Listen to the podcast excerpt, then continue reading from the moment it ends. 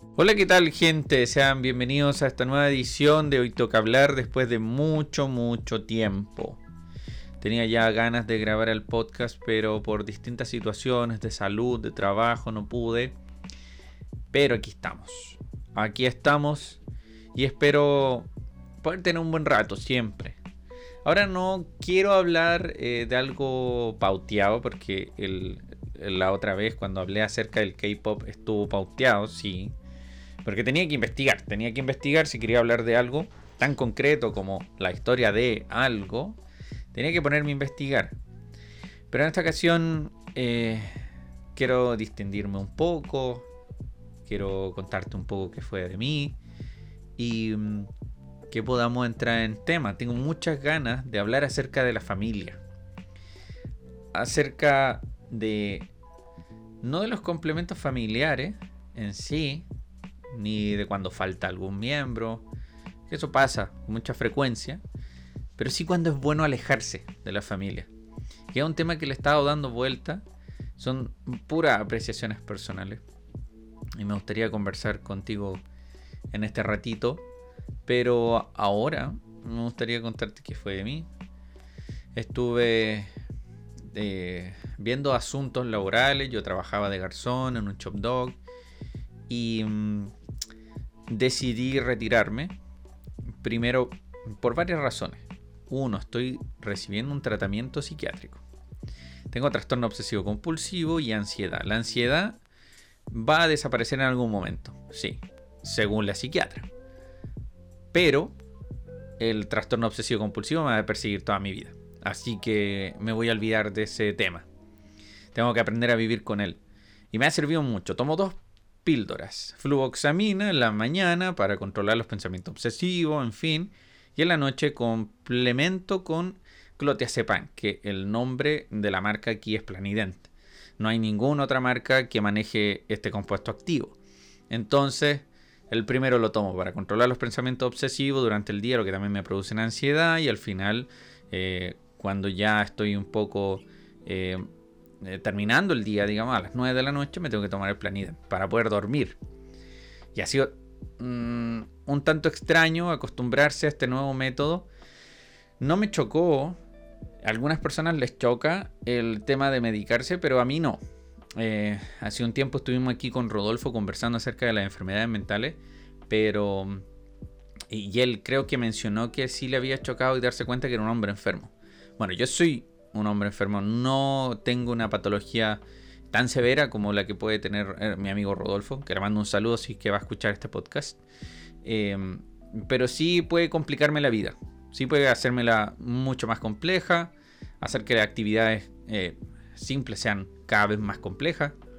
Y mm, esta pastillita que me tomo en la mañana es una maravilla. Me tiene ahí controladito, relajado y sin pensar en exceso en cosas, ni en mis temas negativos.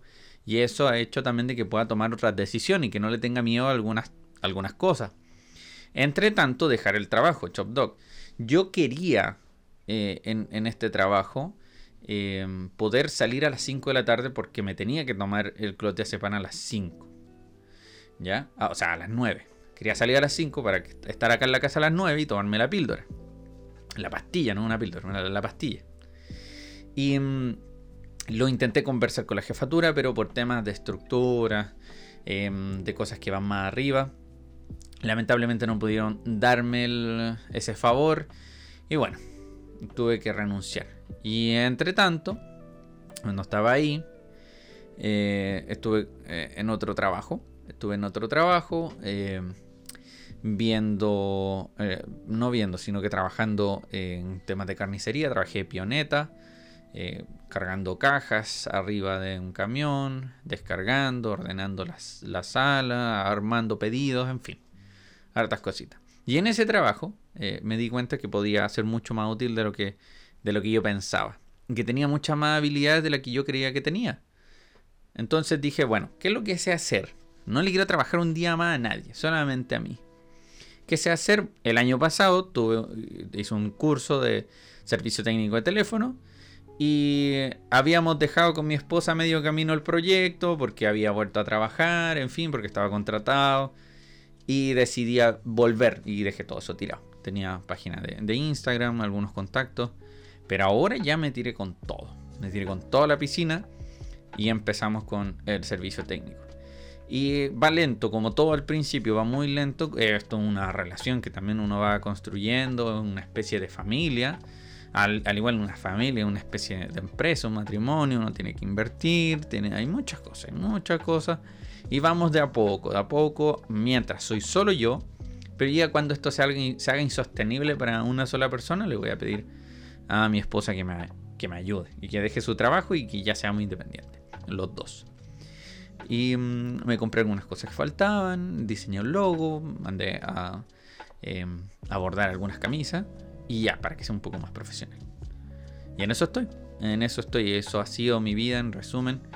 Em, ha sido un poco movido, pero acá estamos. Pero no, no obstante, en este tiempo que no he estado grabando, he pensado, ¿qué podría conversar en el podcast? ¿Qué podría conversar? Y hace mucho tiempo quería hablar acerca de la familia, creo que ya se los comenté. Quería hablar acerca de la familia y... ¿Y cuándo es bueno alejarse? Mira, ¿cuándo es bueno alejarse de la familia? Uno siente que el tema de la familia, eh, bueno, la familia tiene esta parte. Mm, a ver, para no enredar. Tu familia, cuando no estás casado, son tu padre, tu madre, tu hermano y toda la gente cercana que está ahí. Cuando no estás casado. Cuando te casas, tú formas otra familia. Hay un proceso de emancipación. Tú tienes que enfocarte en esa otra persona. Porque van a venir hijos y no puedes tener como prioridad a ninguna otra persona que no sea tu, tu cónyuge tu esposa, tu hijo y, todo tu, prole que, va a engendrar si es que en algún momento va a tener hijos. Si no, no va a tener hijos, solamente tu esposa. Pero es lo más importante. Ella es lo más importante. O él, en este caso. Entonces, so, cuando tú estás casado, eh, el tema de la familia se hace un poquito más fácil. Porque, como ya les dije, hay una especie de emancipación hay un retirarse, ya como que uno se va alejando un poquito, igual hay cariño, debe haber. Pero, ¿por qué alejarse de la familia? ¿Por qué alejarse si un, se supone que es un núcleo eh, muy importante en la vida de, todos nosotros? Y eso pasa, esas ganas de, o esa necesidad, o eh, la obligación de muchas veces, surge de cuando tu familia no está en sintonía con, tus perspectivas. Uno de pronto tiene aspiraciones, uno tiene sueños, el mundo los tiene, pero muchas veces la familia menosprecia todo eso.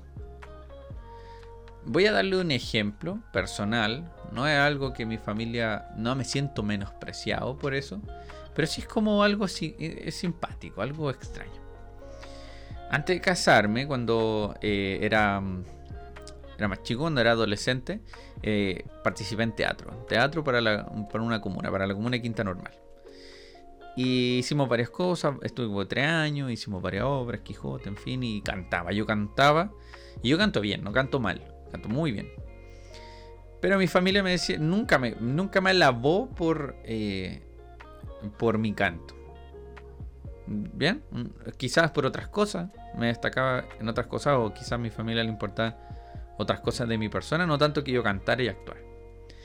Pero mi círculo de amistades sí me decía, oye Franco, cantas bien, algunos me dijeron, dedícate a esto, no lo hice al final porque era un despropósito para otros objetivos que yo tenía. Pero al final de cuentas yo recibí más elogios de, no de mi familia, sino de amistades. Lo cual es curioso. Porque se supone que tu familia debería apoyarte en muchos aspectos. Pero como les dije, no me sentí mal por eso ni nada, sino que es curioso. Eh, de hecho, cuando conocí a la que ahora es mi esposa, le encantaba como yo cantaba. Y le llamó la atención también que nadie en mi familia como que eh, se interesara por eso. Pero vayamos a algo más, más, grande. Eh, en este caso, ya, ya que estábamos hablando acerca de, de una pyme, imagínense que quieren poner una pyme de lo que sea que vendan cualquier cosa que sea lícita. y tu familia no entiende el por qué. Y más que el no apoyarte, porque no apoyarte eh, es no hacer nada. Ya no hacer nada. Cuando uno dice, no, no estoy ni a favor ni en contra, eso no es nada ni positivo ni negativo, el compadre está en medio. No está ni ahí.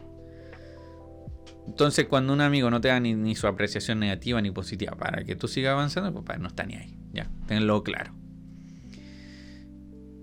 El tema es, si tú le cuentas esas cosas a tu familia y,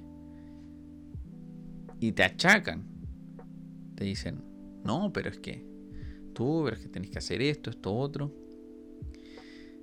uno podría decir, ya, es cosa del momento. Pero si es recurrente, si es frecuente, si constantemente están socavando tus sensaciones de seguridad, si en todo momento están diciéndote, hey, mira, eh, recuerda que eres un fracasado y no vuelvas, ya, no vuelvas, te tenemos acá porque no, hay, queda de otra, pero de ser posible no vuelvas. Que no tiene ningún sentido. No tiene ningún sentido.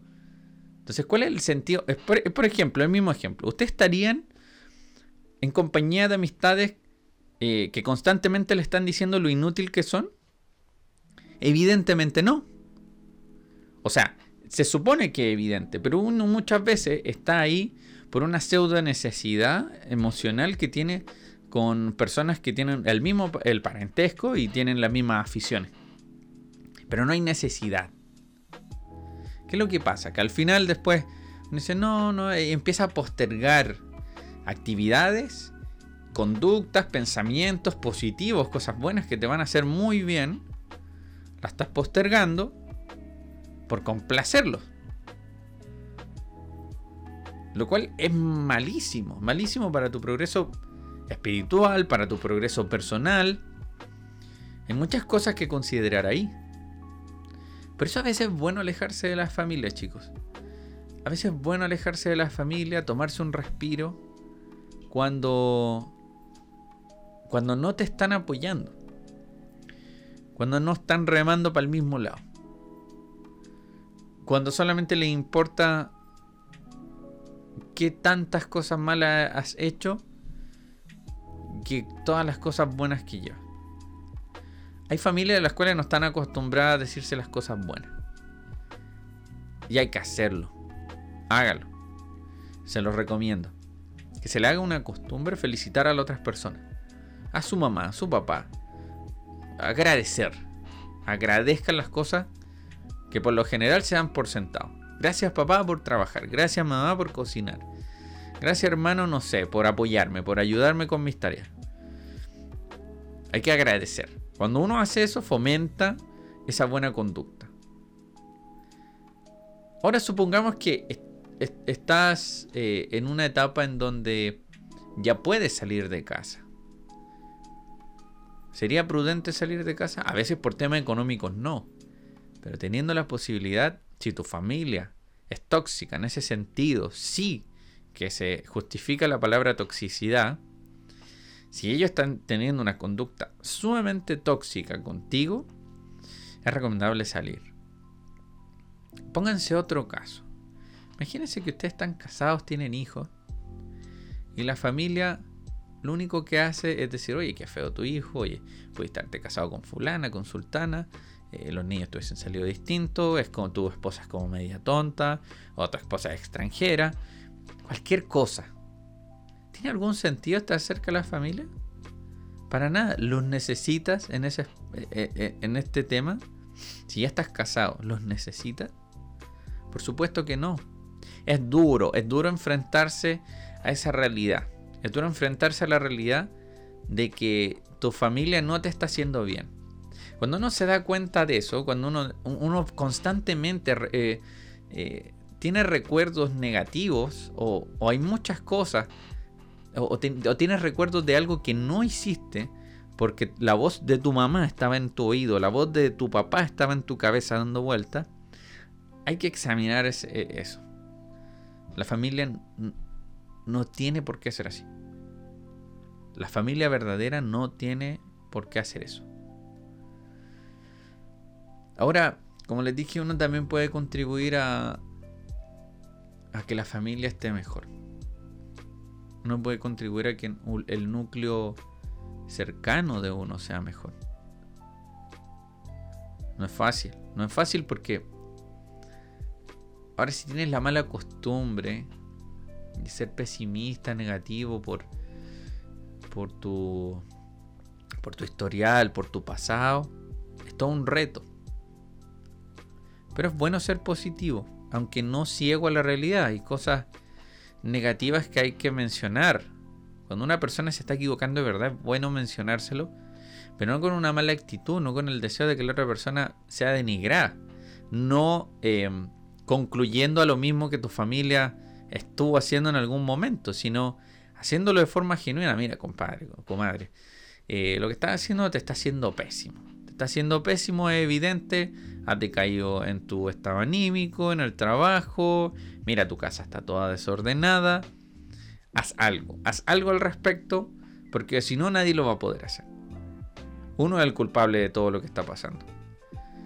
Ahora, la responsabilidad de estar feliz y estar tranquilos es de uno. Nadie la tiene. Ni la familia ni nada. Uno está bien en el, lugar donde se siente cómodo. Y cuando tu familia te está tratando mal, está lejos de ser el lugar de confort. Está lejos. Lejos de ser el lugar de confort. Del lugar donde te sientes bien, placentero. ¿Puedes lograr tu, tu objetivo en tu hogar? Sí o no. Es muy sencilla esa pregunta. Sí, bueno, quédate ahí. Eh, aprovecha el conocimiento de tu padre, las habilidades de tu madre, la experiencia de tu hermano mayor. Escucha a tu hermano menor como si fuera de tu misma edad. No seas un desgraciado. No seas un desgraciado con las personas que son menores. Por lo general, eso ocurre en las familias. Cuando hay un integrante de menor edad, uno de repente es un desgraciado. Uno de pronto menosprecia a alguien que tiene 3, 4 años menos que tú. Pero piensa, hay mucha gente que tiene 4 o 5 años menos que tú y sabe mucho más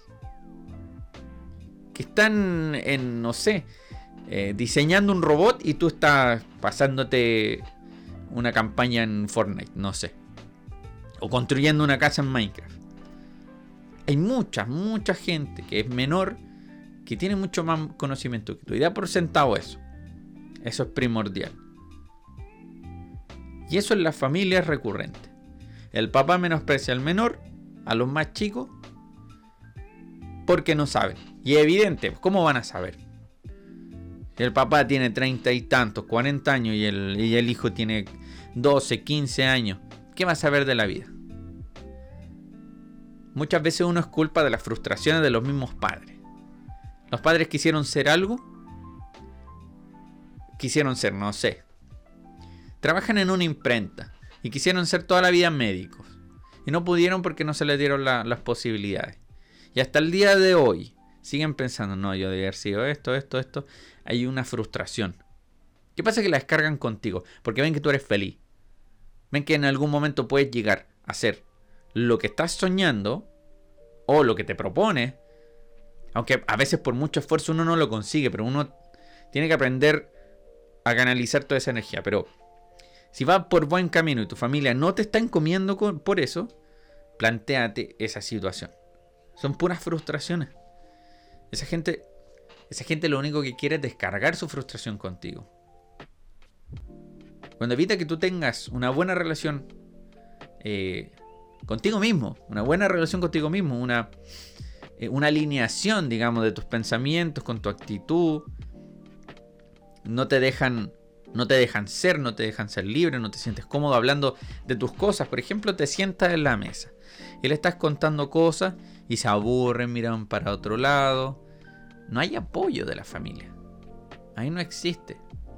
Hay algo que con mi esposa tratamos de hacer siempre. En cuanto ella llega a casa, como yo estoy ahora mucho más en casa, yo voy y le pregunto cómo le fue.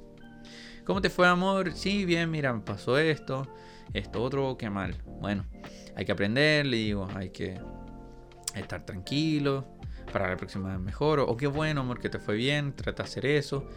Eh, o en fin, si me hace una apreciación del día, trato de escucharla.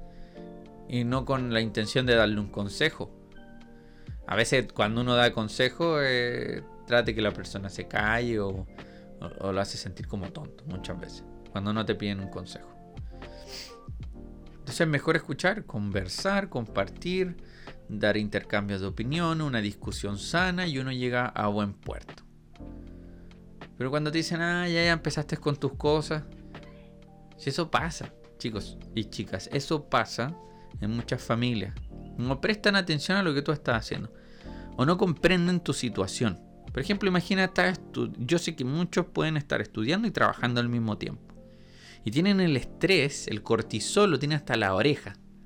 Entonces no duermen bien, se les genera ansiedad, no están comiendo bien, engordan, no adelgazan, se les cae el pelo, les sale acné y un montón de cosas, una reacción alérgica extraña, todo eso. Y muchas veces lo único que quiere hacer uno el fin de semana es dormir. Y algunos dicen, no, levántate, pero es que anda a hacer cosas. Eh, él ha tenido el mundo afuera. Claro, o sea, acuéstate tú a las 4 de la mañana y ve si el día domingo tenías energía para salir a correr o andar en bicicleta. No. Hay una falta de empatía en las familias. Hay una falta de empatía y comprensión que se debe a una carencia espiritual muy grande. Una falta de responsabilidad sobre los sentimientos ajenos.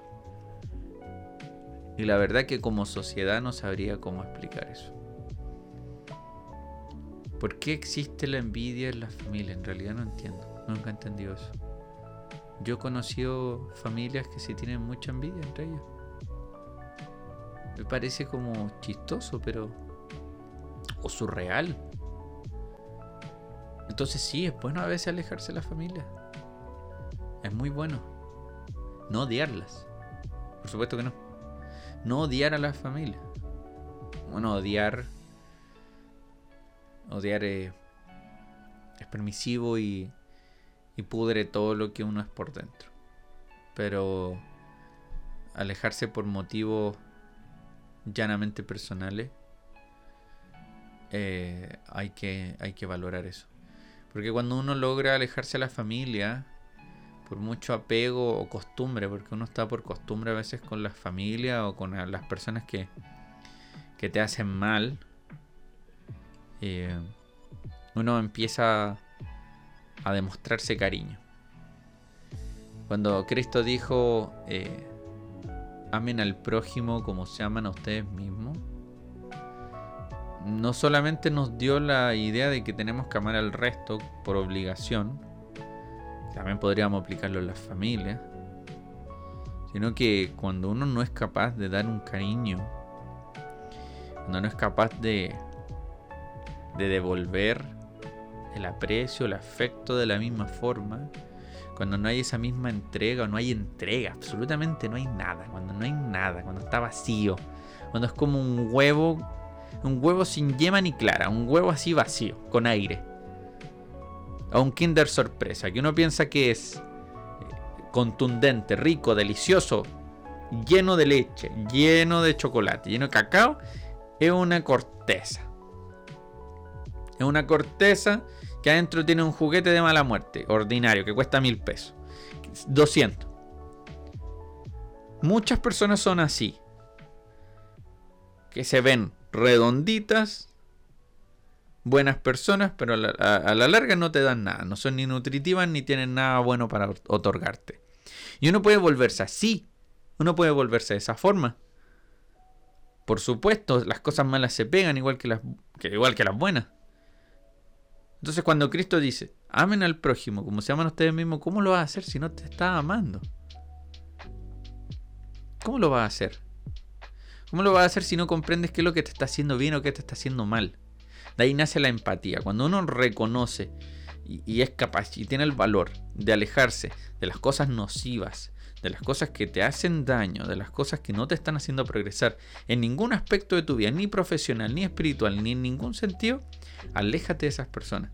Porque así vas a poder encontrar la paz suficiente como para poder analizarte, poder realmente empezar a surgir.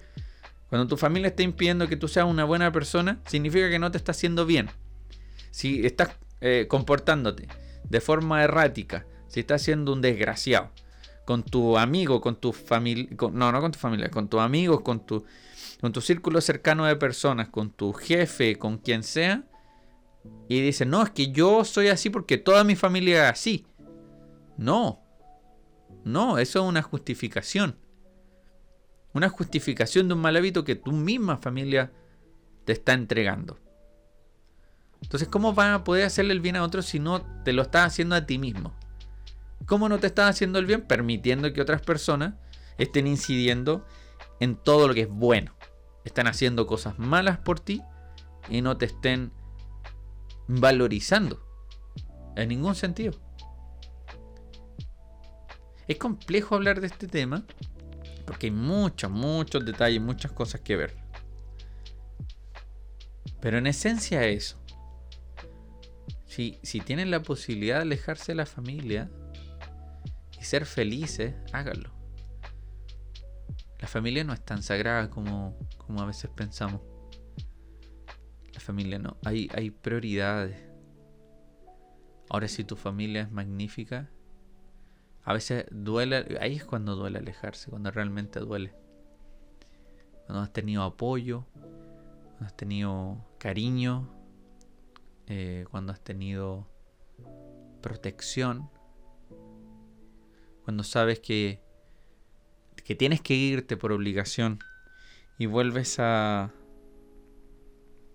y vuelves a casa después de mucho tiempo y te reciben con un plato de comida caliente Sabes que tienes tu cama, tus cosas ahí guardadas. Eso es conmovedor. Eso es familia. Chicos y chicas, eso es cariño. No una familia en donde tú llegas y lo único que hay gritos, recriminación, que no ha hecho esto ni aquello. Eso no es familia. Es un, es un núcleo familiar, lamentablemente. Lo que Dios te dio, lo que tocó uno lo elige, uno no planta ahí, yo quiero un par de, de, madres buenas y tres padres trabajadores y sanos, no alcohólicos. Y un hermano que no sea un cabrón. No, no, eso no se elige, toca al azar. Y muchas veces también uno es el veneno de otras personas, así que más que decir, ¡uy, qué mal! Soy la lacra del mundo, no, no, comadre, compadre, hágase cargo y corrija sus actitudes. Que es lo más fácil. No decir, hoy qué malo soy, ya nadie, nadie me quiere. No, no, no, no, no, no. Si uno es el culpable, uno tiene que hacer las correcciones. No el resto. Ahora si hay cosas y personas que no te están dejando progresar, aléjate de esas personas. No sean porfiados. Ah, la sangre tira, la sangre tira mucho, pero no sean porfiados. No se porfíen a ustedes mismos. Si hay una vocecita que dice, mm, debería alejarme, aléjense. Si se dan cuenta que quieren pasar mucho más tiempo fuera que dentro de la casa, aléjense de la familia. Examinen por qué. Y quizás por ahí puedan conversar con sus parientes, ¿por qué no? Miren, ¿saben qué? No me siento apoyado. Y pueden sentarse como adultos. ¿Saben qué? No me siento apoyado. Estoy haciendo hace mucho tiempo las cosas bien. O, o díganme, estoy haciendo las cosas mal. Encaren, encaren la situación. Siéntense, ¿qué, qué he hecho mal? ¿He sido así? ¿He sido así? He sido un drogadicto, no sé, he robado, le he robado a la casa. Eh, ¿Qué he hecho? ¿Qué he hecho de mal? Para que esto, eh, para, que me traten de esta forma, para que me sienta de esta forma, para que me hagan sentir de esta forma. Si no hay motivo, porque puede que esté haciendo algo mal, puede que le hayas traído oprobio a la familia, que le hayas traído, no sé, la condena de todos los dioses. Existió, habido y por haber.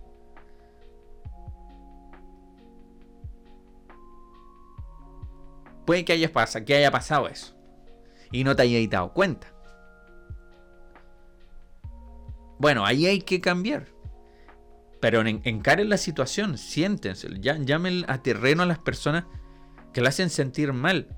Si el deseo es mejorar la situación. Ah, bueno, si ya ha hecho todo, bueno, como les he dicho en toda la conversación, váyanse de ahí, aléjense, aléjense de a poco. Empiecen a, involucrarse con personas que, le hagan bien.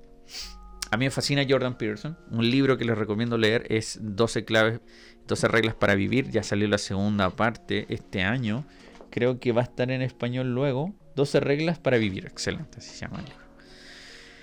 Eh, léalo.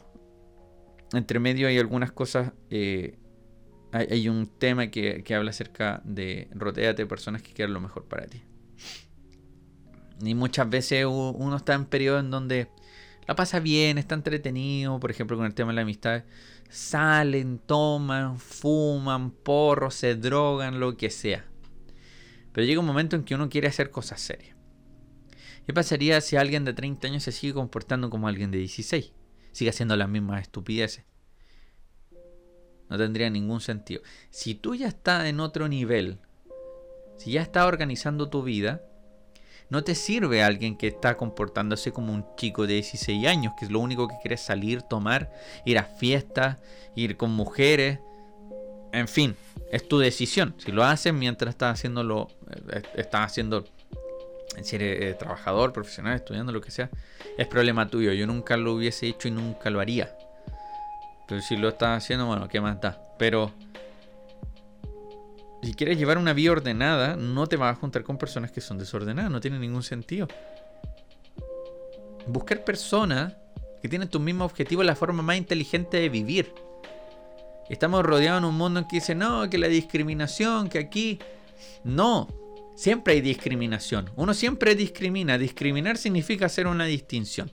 Y hacer una distinción lo hacemos todo el tiempo. Uno elige con qué persona juntarse. Uno elige con qué persona hacer esto o aquello. Si a mí me aborrece la drogadicción, no me voy a juntar con un drogadicto. Si mi padre era un alcohólico, yo no me voy a juntar con personas alcohólicas. Pero claro, uno dice, no, dice, no, es que tienes que ayudarlo. No, no, uno no es una fuente inagotable de bondad. Uno se agota. Uno se agota de verdad. Uno lo que necesita es paz y cuando hay problemas, enfrentarlo. Pero no buscar el problema. Uno muchas veces no se da cuenta, pero uno va generando una especie de ansiedad. Y la ansiedad como me estuvo explicando mi queridísima psiquiatra, la ansiedad se amaina con cosas fuertes. A veces uno tiene periodos de cansancio y ahí es cuando las personas recurren a las drogas, blandas, duras, lo que sea, alguna droga, o al alcohol. El alcohol y las drogas o todo cualquier inhibidor del sistema nervioso central hace que tú te sientas tranquilo. Pero al pasar el efecto es como estar tapando una manguera. Todo eso sale y explota. Y tienes que volver a consumir. Y ahí se va formando una resistencia, la dopamina, todo eso de ahí. Y ¡pum! Te vuelve adicto. Pero no necesariamente uno tiene. uno recurre a eso. Podría ser los gritos de tu casa. Ahora, ¿cómo los gritos de mi casa podrían aminar mi ansiedad? Claro. Sí que sí. Porque los gritos y todo eso significan pleito, pelea. ¿Y qué pasa cuando hay pelea? El cuerpo se prepara para enfrentar un peligro y empieza a correr adrenalina. Y la adrenalina también tiene cortisol, una, que uno lo acostumbra con el estrés. El estrés es, el, es cansancio, a la larga es cansancio. Y mm, el cortisol lo que hace es tensar los músculos, es agrandar tus papilas, tus papilas, tus pupilas. Las papilas gustativas, claro, como para comerte bien el, choripán. Eh, agranda tus pupilas y agudiza unos cuantos sentidos. Y hace que el corazón lata más rápido. Imagínate estar así todo el tiempo. Uno está buscando otra. algo más que apacigüe tu ansiedad, tus pensamientos. Y por eso muchas veces las personas se quedan en familias conflictivas. Familias que te están haciendo mal, que son violentas contigo también, pongámonos en ese caso porque aquí no todo es color de rosa y familias que golpean a su integrante de la, eh, a su integrante, su, maridos eh, golpean a la esposa o golpean a los hijos, hay casos de, violaciones, hay casos de ultraje, dentro del, mismo hogar, lo, lo, que es horroroso. Ahora, si no has salido de ahí, el problema eres tú, no es tu familia. entiendo si una familia que no te esté apoyando. Hemos ido escalando, hemos ido de menos a más. Ahora estamos en una familia casi de psicópata y sociópata en serie. Casi suicida. Homicidas, perdón. La familia de Ted Bundy. Entonces, si no has salido de ahí, por favor, hazlo, hazlo, te lo suplico. Si por ahí estás escuchando el podcast, cuando estás escondido dentro del, del closet, eh, evitando de que te llegue un cuchillazo, por favor, sal de ahí. Llama a la policía y sal de ahí. Sal de ahí. Chicos y chicas, salgan de sus familias si le están haciendo daño.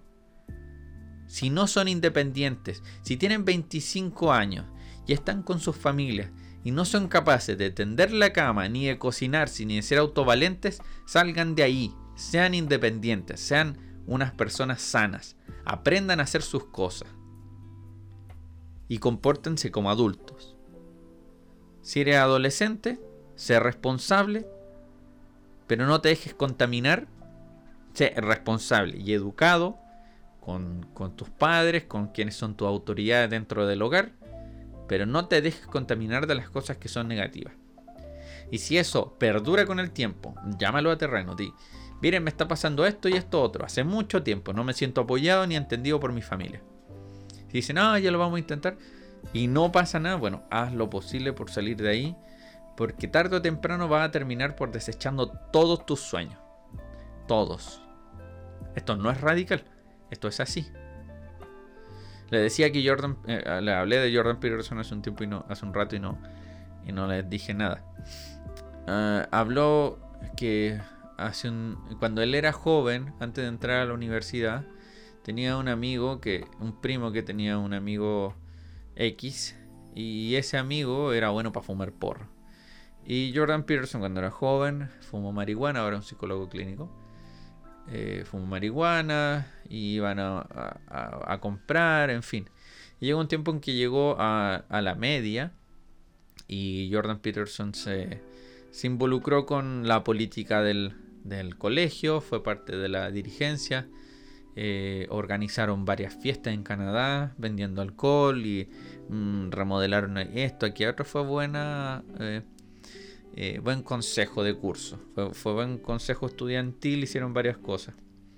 El tema es que él siguió eh, avanzando, progresando y mm, eh, fue a, la universidad y su primo trajo a su amigo después de mucho tiempo y seguía exactamente igual. Jordan Peterson vivía con su hermana en un departamento muy civilizado, muy civilizado, muy ordenado, porque eran los dos. Eh, Jordan Peterson estaba estudiando ciencias políticas y creo que su hermana estaba estudiando algo con, medicina, no sé, con veterinaria, no recuerdo muy bien. Pero era un lugar ordenado, limpio, pulcro. Y llegó su primo con su amigo el drogadicto. Y se dieron cuenta que ya no encajaban con él. Va, qué sorpresa. Ya no encajaban con él. Y estaba tan volado que miraba el cielo. Y se le paraban moscas. Era una cosa espantosa. Y le dice a su, a su, a su primo, oye, no lo traigáis más ya, por favor. No lo traigan más. Y el, y el chico terminó suicidándose. No queremos ser ese amigo. Esa persona a la cual quieren echar de su casa por estar completamente drogado o, estar, o ser completamente incivilizado. No queremos ser esa persona si nos estamos acercando a algo así, producto de nuestra familia, nuestras amistades, por favor, denle un vuelco a su vida y hagan un cambio significativo. Es difícil. Esto es un, un consejo en general, un consejo muy generalizado y muy difícil de canalizar, muy difícil de decir cómo lo hago personal. Pero el tema ya está. El tema ya está puesto encima. Y eso era lo que quería conversar con ustedes. Estoy pensando en hacer temas menos profundos, pero. o menos complicados, porque también me complico cuando quiero hablar de este tipo de cosas. Hoy día no tuve pauta ni nada, solamente me senté a conversar. Me senté a despejarme, a vomitar todo lo que quería conversar. Segurito por ahí no había una idea muy, eh, digamos, muy concreta, muy limpia, pero yo creo que me di a entender muy bien. Tengo una pésima percepción de mi, de mi yo, de mi yo interno. Ha sido un, lindo rato, chicos y chicas. Eh, espero volver a conectarme con ustedes la próxima semana. Eh, poder conversar de lo que sea, de mochilas, de zapatos, calcetines, eh, de cómo cortarse la uña de los pies, cualquier cosa. Cualquier, cualquier cosa. Así que nada, chicos, que estén bien, que tengan una excelente semana. Y recuerden, aléjense de esas personas que le están haciendo sentir horribles y poco valoradas. Eso, un besito. Chao, cuídense. Y esto ha sido Hoy Toca Hablar.